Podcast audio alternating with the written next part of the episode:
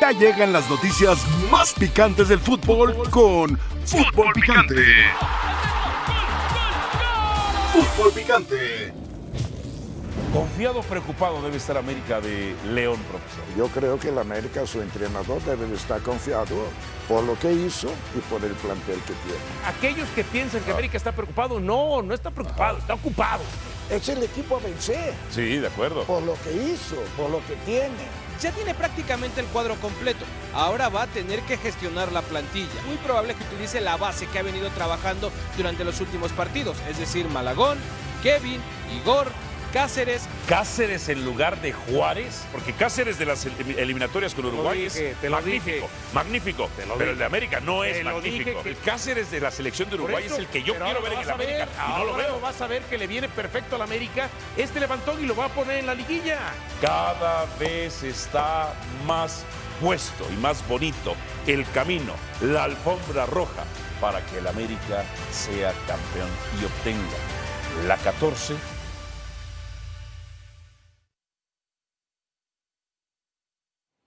Bienvenidos sean todos ustedes a la segunda hora de la mesa más poderosa del balompié mexicano. Eso es Fútbol Picante. Yo soy Álvaro Morales.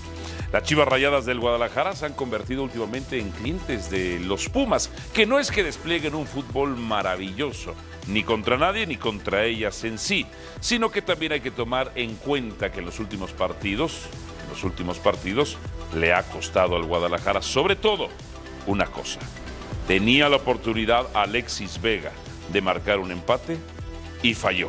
Un jugador sobrevalorado, un jugador que como dicen los europeos tiene gestos técnicos, no es talentoso, porque el talento apela a la regularidad. ¿Quién ganará esta serie? El menos peor, el menos malo, pero sobre todo, esta serie entre Chivas y Pumas la ganará el menos tonto. Así se jugará la liguilla América contra León miércoles. Miércoles también Monterrey San Luis a las 9. Tigres contra Puebla y Pumas contra Chivas. Ese partido de el miércoles lo tendremos por la pantalla de ESPN para Latinoamérica. Tigres contra Puebla jueves y Pumas contra Chivas también el jueves a las 9 de la noche. Nuestros reporteros en la cobertura de esta serie, Adriana Maldonado y Hernaldo Moritz en la cobertura de Pumas y Chivas respectivamente. Primero que nada, Adriana, ¿Huerta va a cobrar los penales en dado caso haya uno para Pumas? ¿Está entrenando o no? Alvarito, feliz inicio de semana para ti, todos en la mesa de fútbol picante. Claro que va a cobrar los penales, él está practicando a la par de todo el equipo, ya dejó atrás esos errores que tuvo con la selección mexicana y la confianza está en César el Chino Huerta. Si hay oportunidad, el cobrador oficial de este equipo es Juan Ignacio Dineno, pero también se le puede dar esa segunda oportunidad, tercera o cuarta, las necesarias al Chino Huerta para que pueda concretar para este equipo. Apapachando como siempre, Hernaldo Moritz, Alexis Vega arrancará, será titular para este partido o no.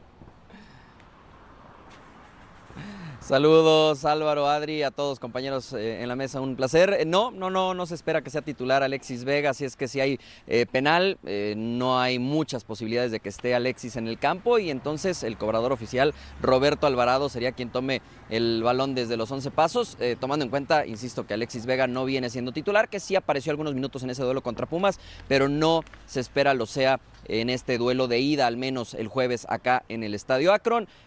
Ahora repasamos si quieres un poco el tema de la alineación, pero no, Alexis Vega no se espera que sea titular el jueves en el eh, 11 de Belko Paunovic. Ahorita lo revisamos. Adriana, el otro día nuestro compañero León Lecanda reportó que Pumas tendría cuatro días de descanso y yo evidentemente le caí con todo a los Pumas, pero me dijo el profesor Ricardo El Tuca Ferretti, que ha de tener sus fuentes ahí, que solamente tuvieron un día de descanso. Hay versiones, ¿cuál es la verdad? La verdad es la del profe Tuca Ferretti. La realidad es que solo descansaron el miércoles de la semana pasada. Desde el jueves, de nueva cuenta los entrenamientos en estas instalaciones de cantera y bueno, no han cesado, no quieren bajar la intensidad. Ellos están preparando cada detalle de este partido ante las Chivas eh, del Guadalajara. Nosotros incluso les habíamos reportado que había posibilidades de que Antonio Mohamed tuviera plantel completo. Bueno, hoy les puedo confirmar que el caso de José Caicedo no pinta para bien. Eh, hace unos minutos minutos. Incluso el mediocampista colombiano salió del entrenamiento y me pudo confirmar que se volvió a resentir de la misma lesión muscular. Presentó un desgarre en la fecha 10 y prácticamente descartada su participación para este juego de ida. No hará el viaje con el equipo a Guadalajara y bueno, estarán viendo los próximos días cómo va llevando a cabo su recuperación para ver si puede subirse a la convocatoria para el juego de vuelta el próximo domingo en el Estadio Olímpico Universitario. Sería hasta el momento la única baja de Antonio Mohamed, pero bueno, desde el pasado jueves han estado entrenando, fin de semana completo el día de hoy, mañana y el miércoles también entrenamientos. Miércoles por la tarde realizan el viaje a la Perla Tapatía para este primer capítulo de los cuartos de final. Caicedo no va entonces. Hernando Moritz, ¿cuál sería la alineación del Guadalajara? ¿Qué es lo que prepara Paunovic? Eh, Belco, a diferencia de lo que sucede en Pumas, prácticamente podemos decir tiene plantel completo con el asterisco del caso José Juan Macías, ¿no? que ya lo hemos platicado, más que un tema ya eh, físico, médico, se convierte en un tema de ritmo futbolístico y que pueda realmente aportar algo al Guadalajara, no está considerado para eh, ser parte de la convocatoria de este duelo de ida de los cuartos de final. Quitando ese caso eh, extraordinario de José Juan Macías y su año y medio sin actividad, el resto prácticamente está. Recuperaron incluso al tal Arrangel, eh, que viene siendo portero suplente del Guadalajara durante este torneo, que tuvo algunas titularidades. Está también ya Alejandro Mayorga, bien del tema muscular. Está también eh, Chiquete Orozco. Y entonces, bueno, con estas opciones va a jugar Belko Paunovic. Vamos entonces con la alineación. Miguel Jiménez, eh, de momento, sería todavía el titular en el arco para el Guadalajara. Alan Mozo como lateral por derecha. El lateral por izquierda, Cristian El Chicote Calderón, quien está afuera del Guadalajara una vez termine el torneo. En la defensa, Gilberto El Tiva Sepúlveda junto a Chiquete Orozco. Sería esta dupla que retorne entonces a la actividad.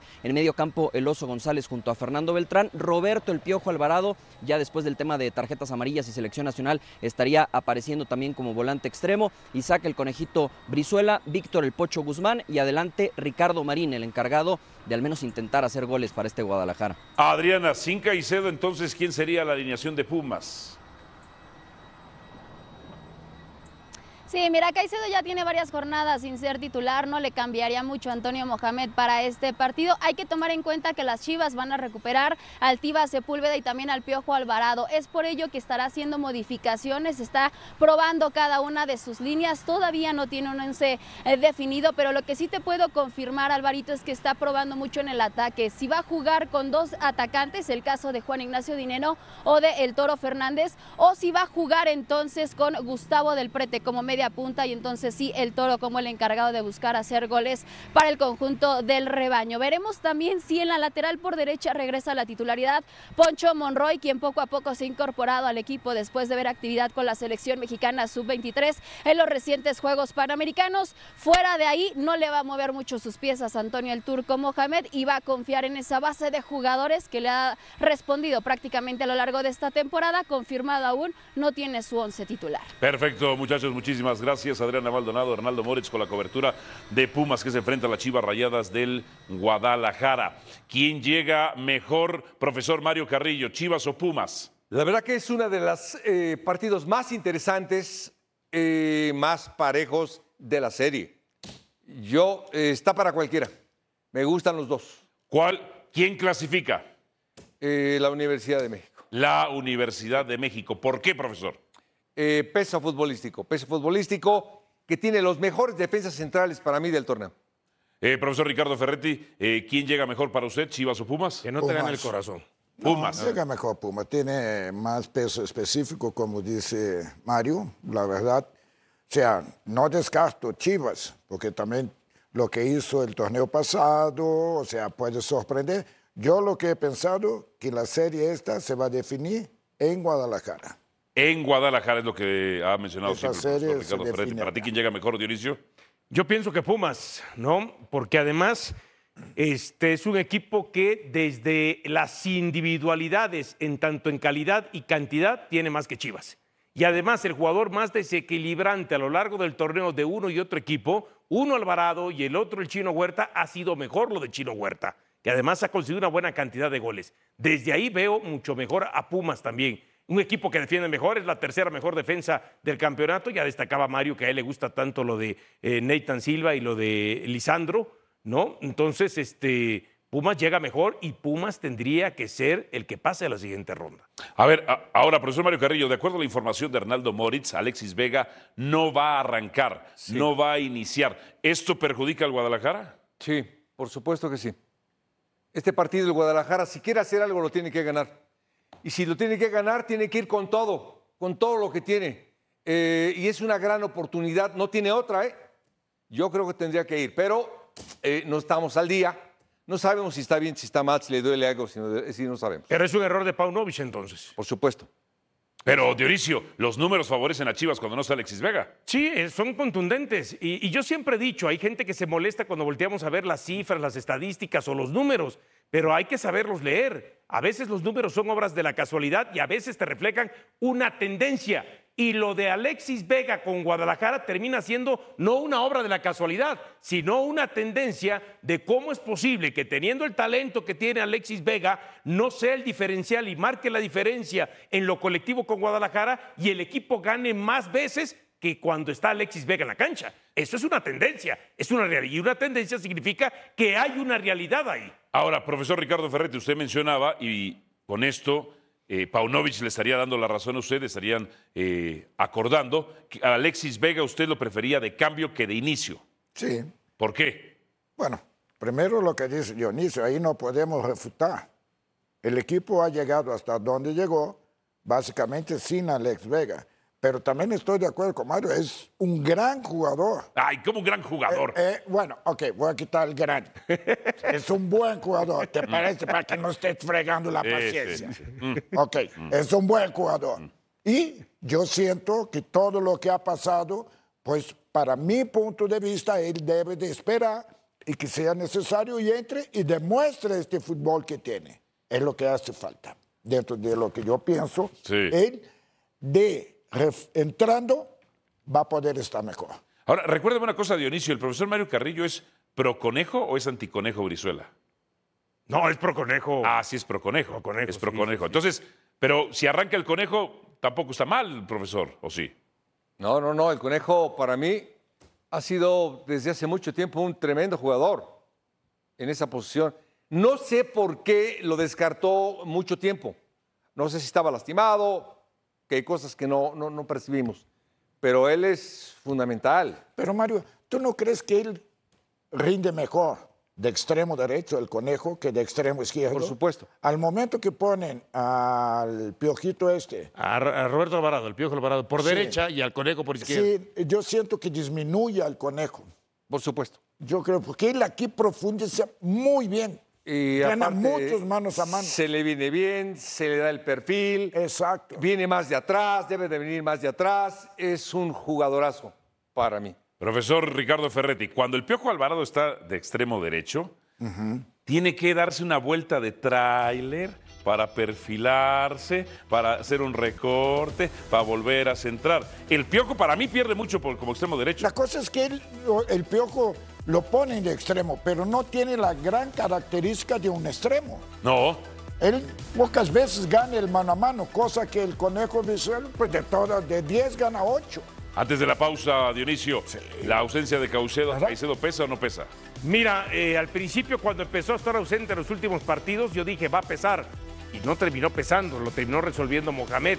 Eh, pero sí es un jugador que potencia mucho al equipo desde el medio campo. La encuesta, ¿cómo está el americanismo al conocer que León será su rival? Preocupado o confiado. ¿Cómo está el americanismo al conocer que León será su rival? Más preocupado el antiamericanismo, entre ellos el Tuca. Ellos sí, al volver a un año, a un año, Scaloni me dio la razón.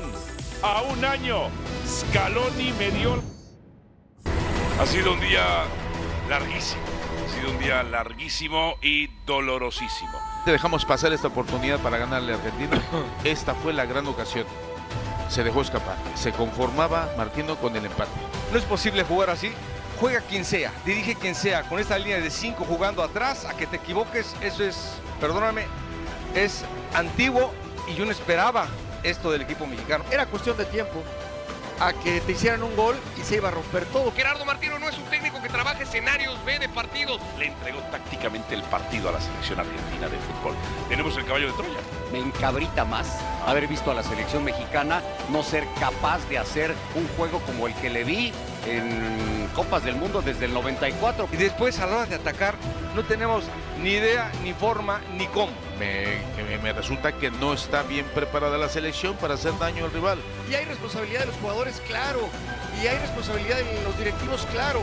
Pero en el planteamiento te refieres al entrenador. No tuvo ninguna intención para ganar el partido. Ninguna, profesor. Ninguna. Se cumple un año del México-Argentina en la Copa del Mundo de Qatar 2022, cuando Gerardo el Tata Martino entregó tácticamente el partido. Escuche y lea usted esto sobre México contra Argentina, dijo el Dibu Martínez, el portero. Para mí fue el partido más difícil que fui a afrontar en el Mundial. Sabías que si no te salían las cosas, te ibas a casa con la valija vacía. Pero quiero que lea estas declaraciones de Scaloni, porque me da la razón. Un año después, me da la razón que la imbecilidad no quiso asumir. Siempre habían jugado con un 4-3-3 y nos sorprendió el Tata jugando con un 3-5-2. En principio sabíamos cómo jugarlo, pero sí es verdad que el partido Pero sí no es era verdad. fácil. Pero sí es verdad que no era fácil. Un año después Scaloni me da la razón. El Tata Martino contra la selección de su país entregó tácticamente el partido. Los antecedentes de México, de esa selección con línea de cinco, eran malos. Los antecedentes de esa selección del Tata sin centro delantero nominal eran malos. Pues qué maldita casualidad o broma del destino que justo contra la selección de su país decidió línea de cinco con malos antecedentes y jugar sin centro delantero nominal. Vendrá el discurso defensor de la prensa argentina, la dinámica de lo impensable, la retórica de lo lindo, las tonterías de la pelota no se mancha. La pelota se ha manchado siempre. A callar el hocico, que se ha manchado siempre. Vendrán a defenderlo y decir, pero México hizo un gran partido, nos tenía con, con las amígdalas en, la garganta. Sí, las amígdalas están ahí, no, de ahí no salen. No, no, no, no, no, no, no, no, no, no, no. No mete a Edson, los cambios que hace metiendo al piojo cuando en ese momento ni siquiera tampoco una estrella de la liga. Profesor Ricardo Ferretti, ¿qué pensó usted del planteamiento y de aquel partido en aquella ocasión? El Tata Martino se entregó ante la selección de su país. Bueno, Álvaro, tengo que respetar tu opinión. Gracias. De veras, o sea, pareció o así sucedió. Y sí me llamó la atención, no estando allá, pero que no tenía un centro delantero específico, que siempre jugó 4-3-3, que Edson era un jugador importante. Y más, si voy a defender, pues para mí Edson de contención es de los mejores. Sí. O sea, todo lo que tú mencionas, y naturalmente Scaloni, en modo que vaya a decir que fue un juego fácil. Claro, Pues claro. no. Fíjate esa gráfica que son los antecedentes. Ojo con el partido de Islandia, porque dice victoria, pero la victoria se dio ya en la recta final del partido cuando cambia a línea de cuatro. Pero lo había empezado con línea de cinco. O con línea de tres, como quieran decirle. Lo había empezado con línea de tres y no lo iba ganando. Pero vea los antecedentes de antecedentes de usar línea de tres. En realidad eran dos empates, después cambió contra Islandia, y dos derrotas. Y contra Paraguay no usa centro delantero nominal y pierde. ¡Toño! Le dicen a Antonio. ¿Por qué usas eso, eso, eso contra Argentina, profesor? Bueno, a lo mejor por miedo. Uno, o, o respeto demasiado al rival. O, o cariño, amor. Bueno, ya, Respeto, cariño y amor. no. Lo que no me queda claro es cuando dice nos sorprendió. ¿Nos sorprendió para bien o nos sorprendió para mal? Porque si fue para bien, ¿no? Entonces lo está traicionando. Escaloni al Tata Martino. Lo está exhibiendo. ¿Eh? Claro. ¿No? El no poner delanteros me sorprendió. Claro. Ay, pues qué bueno. Nos está facilitando las cosas, ¿no? O nos las está haciendo menos difícil para que después no Ándale. digan. Ándale. México jugó solo, perdón, Messi jugó solo. Nos sorprendió. Nadie lo marcó. Entonces, Aparte lo marcaron dos jugadores que no marcan. No, pues nos sorprendió. A mí me sorprendió. Usted estaba furioso igual que Yo no me acuerdo. sí, sí, sí. Estaba sí. furioso. Yo no me acuerdo. Tan furioso que estabas que no te acuerdas. No me acuerdo. Se perdió la cabeza ese día, pero fue televisivo, lo, lo recuerdo perfectamente. A las 7 de la mañana el Sí. programa... Más bien era ahí, por eso, ahí ¿no? pasamos el clip de sus declaraciones, profesor. Sí, Retoma claro. algunas de esas. ¿Qué pensó de aquel partido? Sí, le quería cortar la cabeza al Tata, ¿o ¿no, Mario? No, no, por ejemplo, lo más importante lo platicaba con, con el Tuca. Lo más importante es que nuestro mejor jugador en el medio campo, Edson Álvarez. No lo metió. No, lo metió. Y era el único que iba a dar eh, fuerza en el mediocampo y puso un mediocampo muy blando. El Y mediocampo veterano. es fundamental en Claro. cualquier equipo del mundo. Es tu abdomen, tu ombligo, tu centro, tu equilibrio. Puso a los más finos, a los más tocadores. Eh, y también a una edad que Herrera y Guardado no estaban. Ya no era hace 10 años.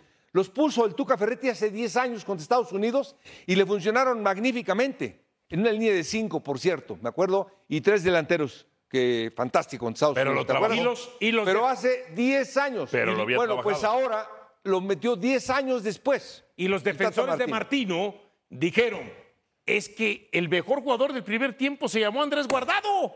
Cuando no, cuando tú estabas viendo que Sale ya no le daban las partido. piernas. Ya no le daban las No, piernas. veteranos. O sea, porque además también estaba el Guti. Herrera, veterano. Guardado, veterano. Esta victoria de la selección argentina, esta victoria, le encaminó, le encaminó después a ganar la Copa del Mundo, con cuatro penales más que no eran, porque ya le habían marcado uno que no era contra Arabia Saudita. ¿M? Porque el de Arabia Saudita era falta de Argentina, no falta de Arabia Saudita, penal para Argentina. El de Chesney despeja el balón y cuando va a caer, ligeramente rosa ahí a, a un jugador argentino. Pues, ¿que ¿Dónde quieren que ponga la mano? No era falta. Otro penal contra Holanda. La falta ahí afuera. Contra Francia, clavadazo de Ángel Di María. Contra Croacia, no hay ni falta. Sale el portero, pero además No hay de falta. eso. Esa no es falta. Esa no es falta. Primero era tiro de esquina de Croacia. Pero claro, claro. FIFA necesitaba Ahí- la, ahí el encumbramiento Ahí se le de Messi partido en con Qatar. ese penal Argentina contra Croacia. Porque a los 4 o 5 minutos vino el segundo gol, del cual ya no se puede recuperar. Croacia. nada más. Donde Croacia, por lo menos hasta antes del primer gol, estaba anulando y estaba haciendo mejor que, que el Argentina. pueblo, y ojo, el pueblo de Qatar nos recibió muy bien, el pueblo de Qatar. Solamente recordemos que Qatar ganó la sede de la Copa del Mundo en un escándalo de corrupción terrible, terrible, que toda la FIFA la debieron cambiar por corrupción terrible. Es decir, la FIFA ha sido corrupta, sí, ha sido corrupta. ¿Ha tenido miembros corruptos? Sí, ha tenido miembros corruptos. En Qatar, ¿dónde, de dónde está el grupo que era dueño del equipo de Messi. Ay, es que Mbappé también llegó. Sí, Mbappé dio un mundialazo. Francia dio un mundialazo. ¿eh? Yo estaba en la final de la Copa del Mundo y cuando mete Mbappé los tres goles, el muchachos se cayó. Se cayó el muchachos. El muchachos, estamos contra Francia. No se, cayó. Lo se único- cayó. Se cayó. Pero entonces, esto, este partido, le abrió las puertas a la selección Lo único argentina. que no- Y es una lástima, porque no hablo del pueblo argentino, Dionisio. No me meto con el pueblo argentino. El pueblo argentino lo hablo del fútbol. Es una lástima que los tres mundiales de la selección argentina siempre están en una sombra asquerosa. La dictadura del 78, el partido contra Perú. La mano tramposa de un tramposo como Diego Armando Maradona. Es que la droga no me ayudaba a ser mejor. Claro que dicen los médicos que sí, la ciencia dice que sí. Y luego cinco penales que no eran. Es una lástima. Lo único Es que no lástima. me gusta es que un año después y sigues llorando. Y sigues llorando. ¿Tú no ibas a hablar? Sigues ¿Tú- llorando. tú no fuiste el que Por dijiste que no ibas a hablar de por ese eso tema? yo- por, por eso no Y estoy te mira hablando. cómo terminaste hablando. No estoy hablando. Simplemente estoy diciendo que estás llorando y estoy especificando. ¿Ves lágrimas cosas en mis que ojos? nada tiene que ver con que estés llorando un año de la eliminación del ¿Ves mundial. lágrimas? ¿Sabes por ¿Y qué? sabes por qué lo haces? Para pegarle, para Pero atizarle, además de eso- para darle con todo a, Gerardo Martino. Pero te voy a decir Ya una Gerardo cosa. Martino está disfrutando. Te- ¡Claro! ¡Sin cobró. vergüenza! Y ya no y los directivos que, lo, que los directivos que lo pusieron, primero decidieron sacar a Torrado que al Tata Martino. Y esa era de John de Luisa. Pero ¿sabes quién es más culpable de todos? ¿Quién? El profesor Ricardo Ferretti. Ah, eso sí. Muy Porque, bien. porque si él acepta, no Estoy de llega acuerdo Martino. que abrió la puerta porque este partido quedaba eliminado a Argentina. ¡Claro! Y lo puso con miedo. Contigo quedaba eliminada Argentina, ¿sí o no? Determinación y constancia es lo que te hace campeón y mantiene tu actitud de ride or die baby. eBay Motors tiene lo que necesitas para darle mantenimiento a tu vehículo y para llegar hasta el rendimiento máximo. Desde sobrealimentadores, sistemas de sonido, tubos de escape, luces LED y más. Si buscas velocidad, potencia o estilo, lo encontrarás todo en eBay Motors. Con más de 122 millones de piezas, siempre encontrarás justo lo que buscas. Y con Guaranteed Fit de eBay, tienes la garantía de que tu pieza quede perfectamente a la primera o se te devuelve tu dinero. Porque con eBay Motors, quemas llantas y no tu dinero. Con las piezas que buscas, a los precios que quieres, tu auto se convertirá en el MVP que te dará el triunfo. eBay Motors. ebaymotors.com. Solo para artículos elegibles se aplican restricciones. Eh, Javier, ustedes empataron contra Monterrey fecha 1, si mal no recuerdo. ¿Qué recuerdas tú de ese partido? No concretamos como hubiéramos querido. Tuvimos un penal también eh, en los últimos minutos del partido que lo pudimos haber ganado y tuvimos una situación en contra, pero en el trámite creo que creo que fuimos superiores en ese partido. ¿Le van a ganar a Rayados? Estamos muy bien, le vamos a ganar a Rayados. Tú con Dorado, el equilibrio que dan ustedes defensiva y ofensivamente. El entendimiento que hemos tenido Dorado y yo ha sido fundamental. ¿Para qué? Para que en nuestro modelo de juego, tanto los laterales como los extremos se sientan libres de atacar. Yo este equipo San Luis lo veo eh, más convencido, con más idea que el equipo anterior. Yo creo que por eh, la continuidad del proyecto, eso es fundamental para que nos vayamos conociendo, entendiendo dentro de la cancha. Ganar por la mínima 1-0 o 2-1, ¿para San Luis sería ventaja? Sí, dámelo ahorita. ¿Cómo no? Oscar Gallardo se une a esta edición de Fútbol Picante. Hubo conferencia de Rayados de Monterrey. Oscar, ¿cómo están los Rayados previo a su compromiso contra Atlético San Luis? ¿Cómo estás Álvaro? Fuerte abrazo amigos de Fútbol Picante. El equipo de Monterrey sabe que es la oportunidad perfecta para buscar un título, un título que se ha negado en la Sultana del Norte, al menos en Guadalupe, desde el torneo de apertura 2019. Esta mañana en el barrial, Víctor Guzmán tocó el tema de que encuentra un vestidor albiazul con amplia calidad. No quiso dar un favorito para esta liguilla, pero está convencido que la segunda plantilla más cara de la actual apertura 2023 es uno de los equipos más eh, fuertes para encontrar el título. Vamos a escuchar a Víctor Guzmán. No, quisiera meterme mucho en, decirnos favoritos, pero la calidad de jugadores que, tenemos, el plantel nos exige para, para ser protagonistas. Mm, no quiero usar la palabra favoritismo, pero sí ser protagonistas, ir a proponer, como lo acabo de decir, y bueno, no, no ir a, jugar ahí un partido, buscar un empate o, a, cuidarnos y, regresar a, cerrar en casa. No vamos a tratar de ir a, sacar un buen resultado allá y hacernos fuertes en casa. No vamos a, ir allá y esperar a la vuelta. Nosotros queremos ir allá a proponer y después cerrar en, nuestra casa con nuestra gente. Y pues yo creo que eso, el hambre de ganar, yo creo que esa podría ser la palabra para, para describir lo que me estás preguntando. Oscar, el profesor Mario Carrillo tiene la duda de si recuperan lesionados. Hay que recordar que durante la campaña Monterrey sufrió hasta 18 lesiones. Sin embargo, buenas noticias para Fernando Eltano Ortiz. Únicamente Sergio Canales y Axel Grijalva en este momento son los únicos futbolistas lesionados para el Monterrey. En la última conferencia del Tano la semana anterior dejó en claro el técnico argentino que este lunes posiblemente el futbolista español pudiera haber tenido algo de ejercicio junto al resto del plantel. Sin embargo, hoy Canales todavía presentó una rehabilitación diferenciada junto a Axel Grijalva, pero en el entorno del futbolista europeo nos comentan que la intención, en caso de que Rayados avance a semifinal, por supuesto, es que Canales pueda regresar para las semifinales de este torneo. Canales ha entrenado en las madrugadas, eh, también escala cerros, en el tema de la natación, trajo a su preparador físico desde España y le ha puesto ese plus a esta rehabilitación que Monterrey, por supuesto, le ha ofrecido desde el minuto uno cuando estuvo en el quirófano. ¿Hay más presión en rayados en el ambiente allá eh, que en Tigres?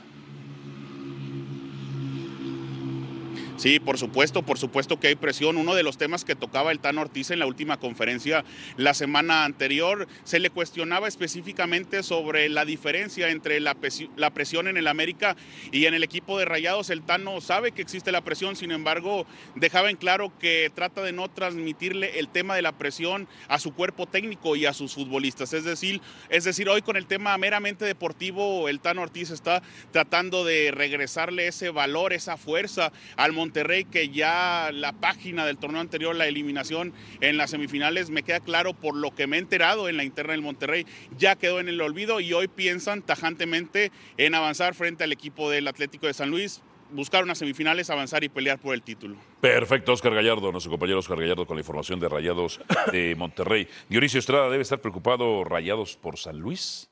¿Le debe preocupar algo o no? Sí le debe de ocupar, es un equipo que se le ha dificultado, es más, cuando hablamos de los eh, últimos cinco enfrentamientos, son dos victorias para Monterrey, dos para Atlético de San Luis y un empate.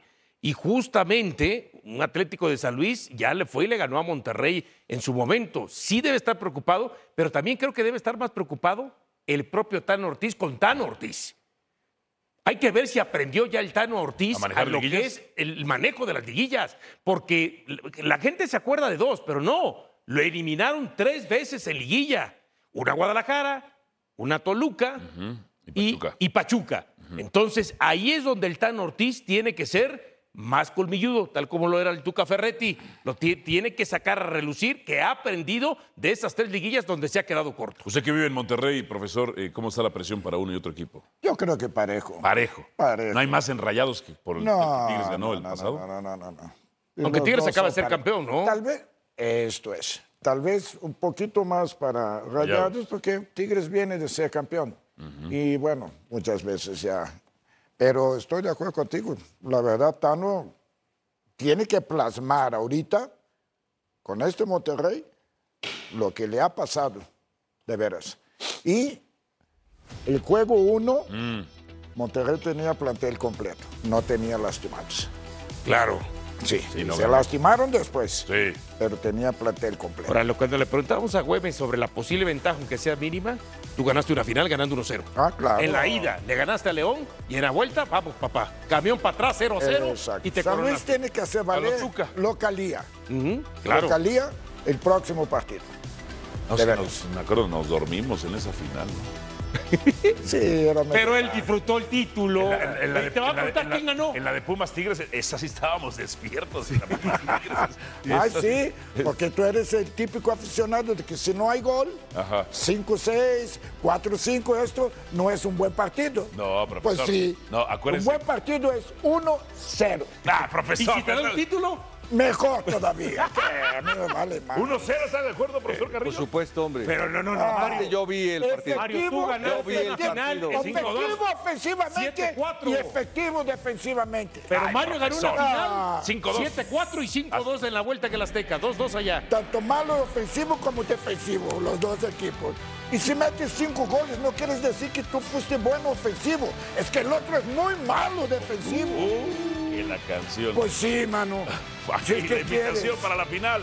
El miércoles los esperamos. Cuartos de final. San Luis de- contra Monterrey.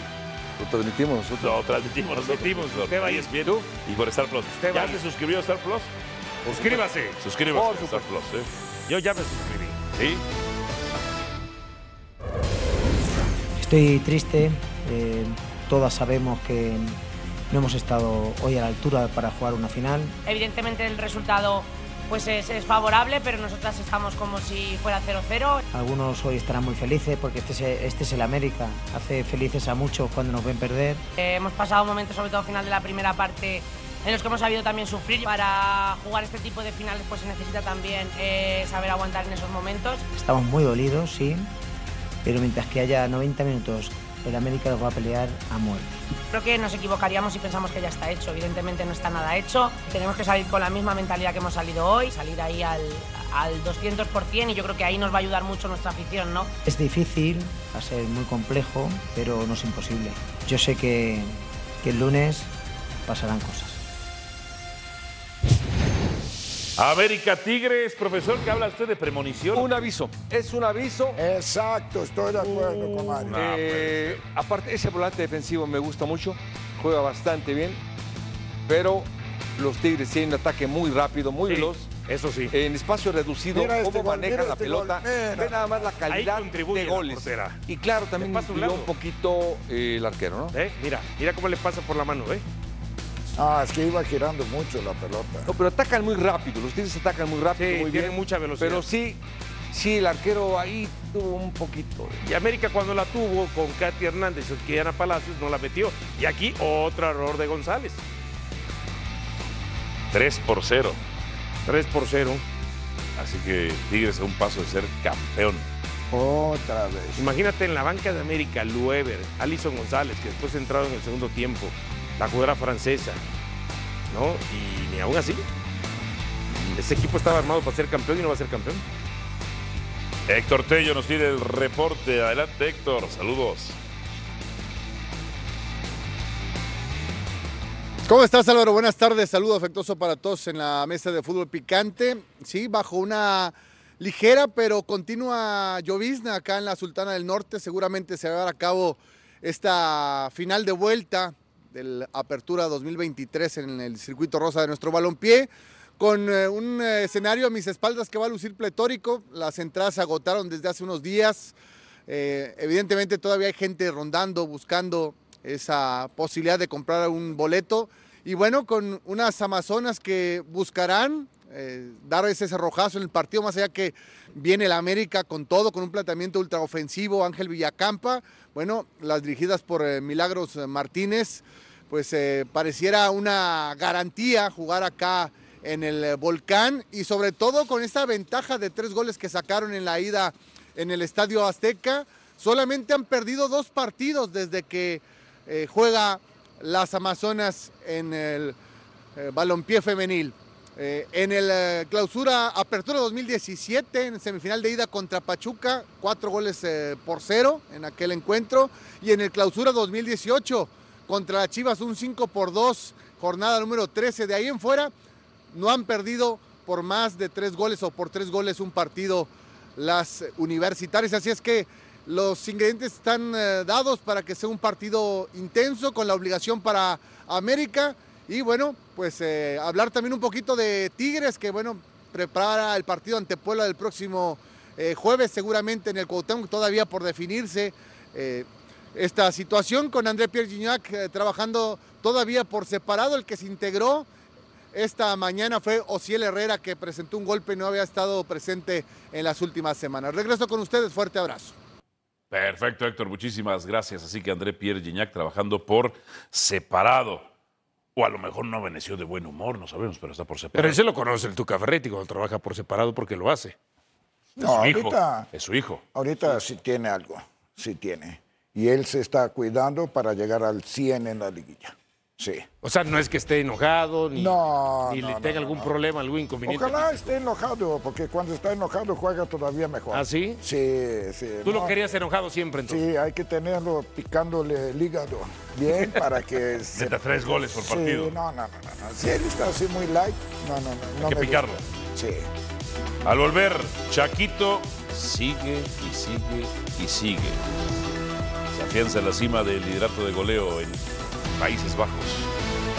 You didn't score for four games.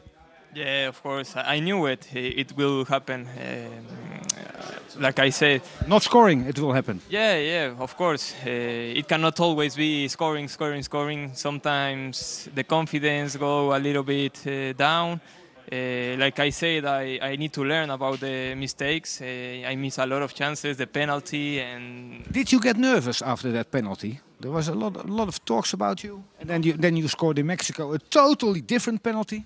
Yeah, I thought um, I need to change history now because I cannot miss it again, and I was not afraid and anything to miss it because I have nothing to lose now, and that's why. Profesor Mario Carrillo, segundo hat-trick de la temporada de Chaquito, ¿qué le pareció? Y aparte falló dos goles más y, y más, más fáciles. Era para que hubiera hecho cinco goles. La verdad que anda bien, ya se afinó. Muy bueno este. Pero aparte, al margen de todo esto, tiene a Paisao, tiene Stings, tiene Yusevic, tiene jugadores que llegan de atrás, Timber, lo habilitan. Hay una jugada que le da Timber que se lo deja solo y falla de una manera eh, lamentable. El Chaco tiene que haber metido cuatro o cinco goles el domingo. ¿eh? Triplete, profesor. ¿Qué le pareció? Muy bien. Ah, va progresando cada día más. Va a progresar. 29 anotaciones en todo el año calendario en la Aerodivisie. Es la mayor cantidad de goles en un año calendario. desde que Luis Suárez hiciera 30 en 2009. Lo va a pasar, ¿no? Sí, lo va a pasar. ¿No? Lo va Todavía quedan, ¿qué? Cuatro jor- jornadas más para antes de parón de invierno. No, y, que- y- y además de eso, eh, tres, dice la producción. Pues será su último año con el Feyenoord. Sí. Ah, será su último año. Ahora, la pregunta A es... ellos les interesa vender, ganar Claro, la pregunta es si, eh, si sale ahora en el parón de invierno o hasta el verano. Lo ideal es que saliera hasta el verano. Lo ideal. Pero también si llega alguien y te pone 40 y 50 millones de dólares, difícilmente puedes aguantar ese cañonazo, ¿no? Yo todavía pienso que debe de seguir aprendiendo. ¿Cuánto tiempo más? Por lo menos terminar en junio, otro añito más. Otro año más, pero profesor, ¿y si llega... ¿Qué te gusta? Lo van a vender, Inter, Álvaro, lo van a vender. Pero uno realmente piensa que él va a Holanda para seguir aprendiendo. Sale joven. ¿Cuánto tiempo es? Su segundo año. Sí. O sea, tres añitos para graduarse bien. Ahora, que sí, es un equipo que viene a México y lleva para vender, esto sí.